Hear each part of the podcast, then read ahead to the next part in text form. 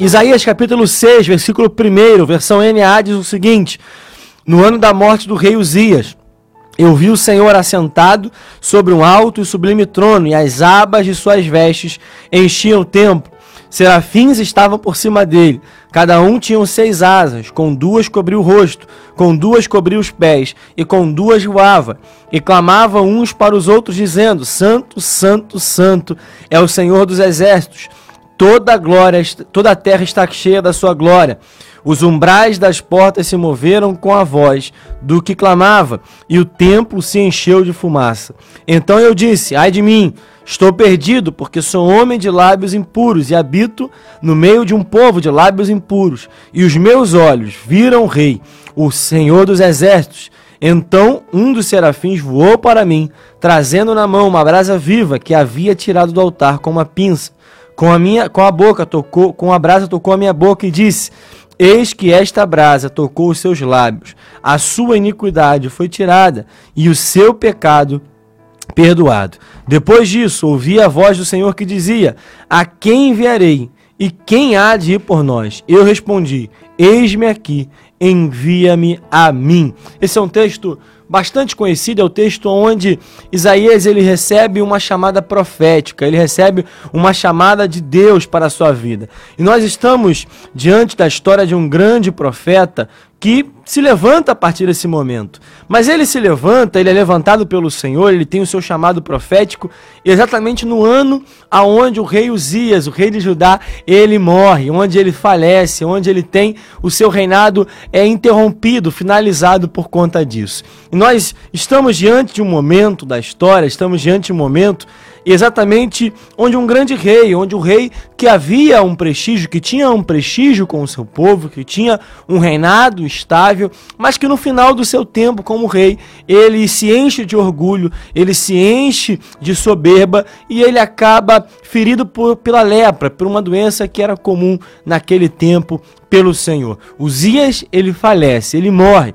E nesse ano onde o rei morre, Isaías tem uma visão. Ele tem a visão do Senhor no seu trono.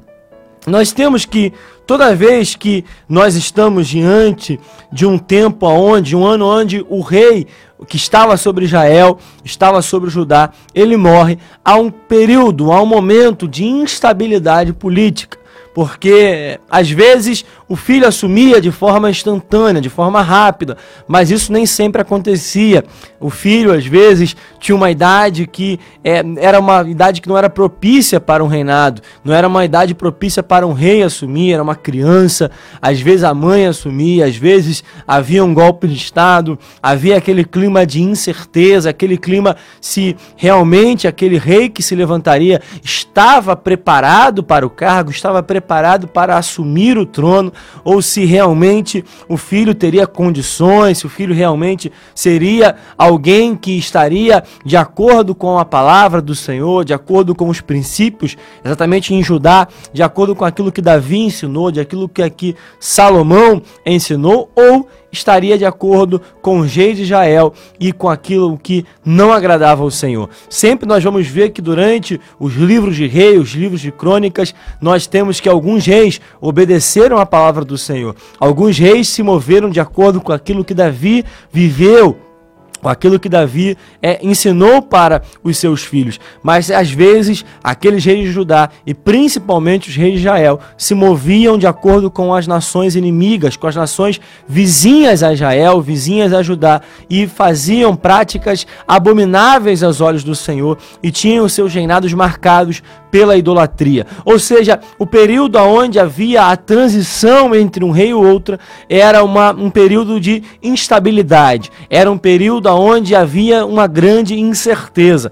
Mas nesse período de incerteza, nesse período onde havia essa, essa dificuldade em saber como seria o próximo reinado, Isaías ele tem uma visão. E quando ele tem essa visão, ele tem o Senhor sentado sobre o seu trono, sobre o alto e sublime trono. E isso tem um impacto muito grande. Isso demonstra que enquanto aqui na terra há um clima de incerteza, há um clima de dúvida, há um clima de instabilidade, o Senhor continua no mesmo lugar, no seu trono, governando toda a terra, governando todo o mundo, governando todo o universo, como sempre esteve. E aqui há uma visão muito clara sobre onde aqui na terra há um clima de incerteza, nos céus nada foi alterado. Eu quero dizer sobre a nossa vida nesse dia, para você que assiste, para você que ouve depois, que nós estamos diante de um ano onde há muita incerteza, muita instabilidade, muitas dúvidas, mas mesmo assim, mesmo que os governantes daqui da terra eles possam ser mudados, nós estamos diante de um ano eleitoral na principal nação do mundo, que é os Estados Unidos, e nós poderemos ter ou não uma troca nesse comando, numa nação que é importante para todo o planeta planeta Terra, mas mesmo assim, aquele que está sobre o trono nos céus não tem alteração, não tem certeza, não tem estabilidade, não há dúvida. Enquanto os reis da terra, eles estão cercados por dúvidas sobre tudo que nós estamos experimentando, sobre pandemia, sobre vacina, sobre qual é a melhor recomendação para nós passarmos por esse tempo. Mesmo assim, no trono do Senhor, não há nenhum tipo de transição, não há nenhum tipo de dúvida. O Senhor continua sentado no seu trono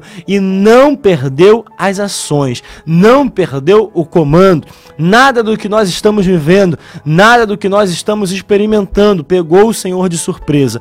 Pelo contrário, ele sabe muito bem que isso iria acontecer, ele sabia muito bem de todas as ações, de todas as reações que teríamos durante esse período. Assim também é com a sua vida.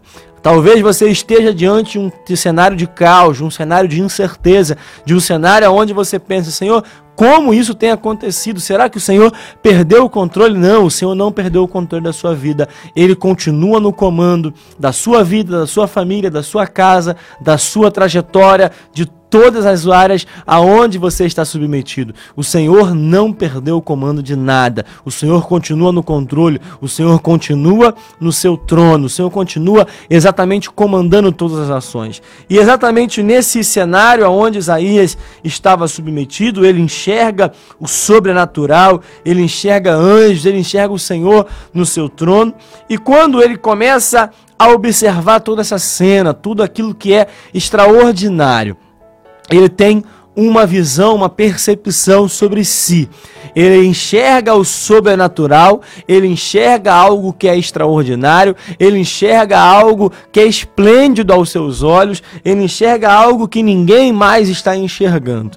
Mas o versículo de número 5 nos mostra que quando ele tem essa visão sobrenatural, ele olha para si e ele diz, versículo 5: Ai de mim, estou perdido, porque sou um homem de lábios impuros e habito no meio de um povo de lábios impuros, e os meus olhos viram o Rei, o Senhor dos exércitos. Aqui há algo é, que é extraordinário para mim e para a tua vida, a visão da glória.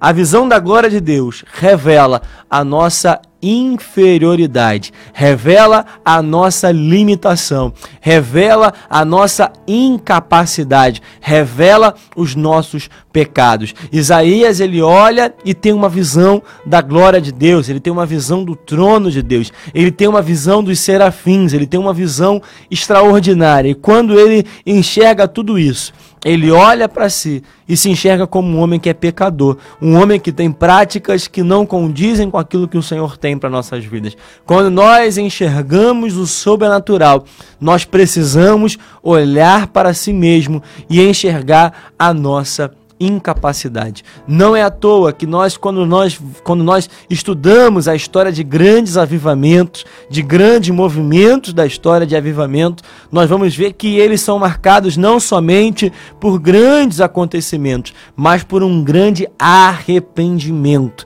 por um grande quebrantamento, por uma grande conversão, por uma grande mudança de rota, por uma grande mudança de comportamento.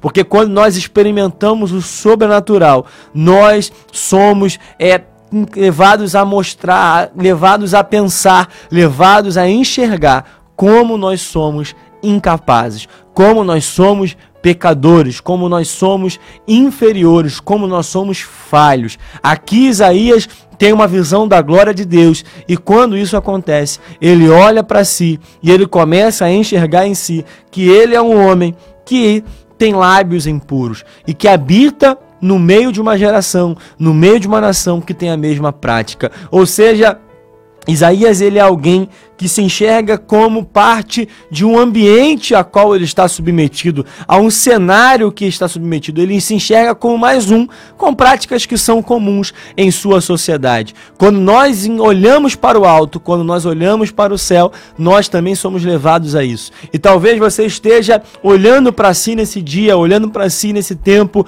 e se enxergando como alguém que faz parte de um cenário, de um ambiente a qual você está submetido.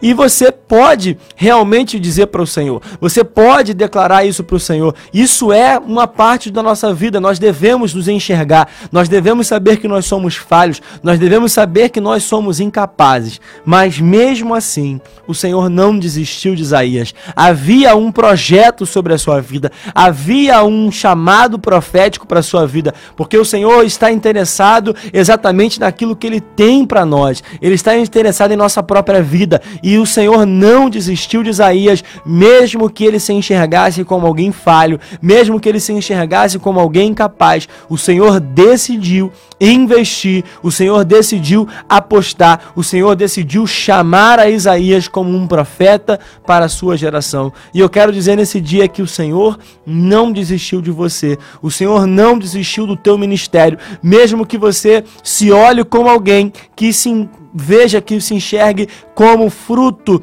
do ambiente a qual você está submetido, como das decisões que você tomou, tanto das indecisões que tomaram por você, como do cenário que você foi submetido, mas mesmo assim o Senhor hoje tem para você algo diferente, tem um chamado profético para sua vida. Isaías ele continua sua, o seu relato e nós vamos ver que quando ele enxerga a sua incapacidade, um dos serafins voa até ele, trazendo na sua mão uma brasa viva que havia tirado do altar com uma pinça. Nós vamos lembrar que o altar é onde era lançado as ofertas, os holocaustos, os sacrifícios. E é desse altar que o anjo tira uma pinça com uma brasa, uma brasa de um holocausto, de um sacrifício, toca a boca do profeta, toca a boca de Isaías, que eram lábios impuros, e a partir desse momento a sua iniquidade é tirada e o seu pecado é perdoado, porque aquela brasa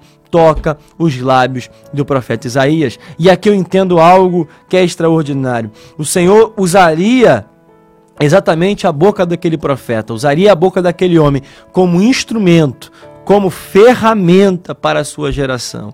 Ah, irmãos, qual é a ferramenta que o Senhor te deu? Será que realmente é a sua boca para pregar, para cantar, para evangelizar? Eu quero dizer nessa nesse dia nós estamos aqui meditando, eu quero dizer nesse tempo para você, o Senhor hoje está disponível a consagrar a tua, tua ferramenta, o teu instrumento para aquilo que ele vai fazer, para aquilo que ele vai fazer através daquilo que o Senhor te deu, do dom que Deus te deu, da do instrumento que ele te deu para alcançar vidas nesse tempo. Mas antes é necessário que nós consagremos aquilo que o Senhor nos deu, aquilo que o Senhor nos presenteou, o machado a qual o Senhor nos emprestou, a brasa purificadora toca os lábios do profeta, toca o instrumento que o profeta usaria, toca a ferramenta a qual o profeta usaria para chamar a sua geração para um momento aonde o Senhor estava dizendo para o povo se arrepender, para o povo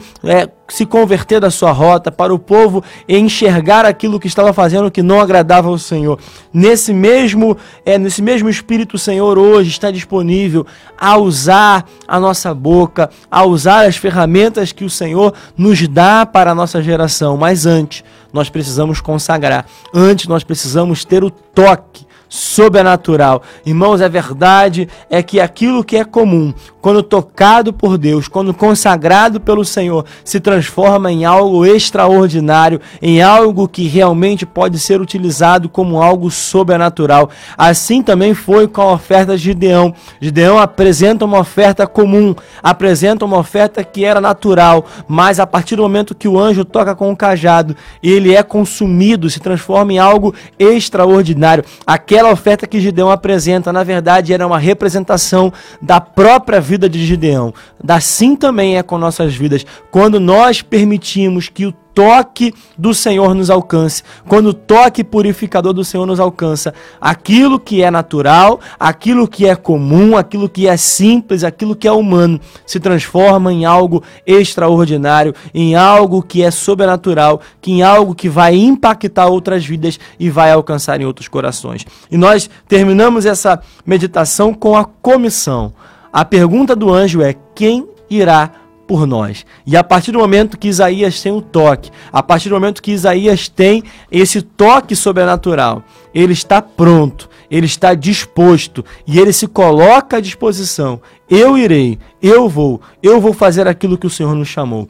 Eu quero dizer nesse tempo que o Senhor continua perguntando: quem irá por nós? Quem fará a vontade do Senhor para esse tempo? Nós, mais do que nunca, precisamos ser vozes proféticas para o nosso tempo. A notícia que o mundo está precisando, eu tenho falado muito isso, é sobre o Evangelho de Jesus, sobre as notícias, sobre as boas novas a qual nós temos, a qual nós possuímos. E o Senhor tem nos dito também: quem irá por nós? Quem está pronto para cumprir aquilo que eu estou falando, para fazer aquilo que eu estou determinando? Que eu e você estejamos prontos para, assim como Isaías, dizer: envia-me a mim, envia a mim como profeta, como voz para essa geração, para mudar a história do tempo que nós vivemos.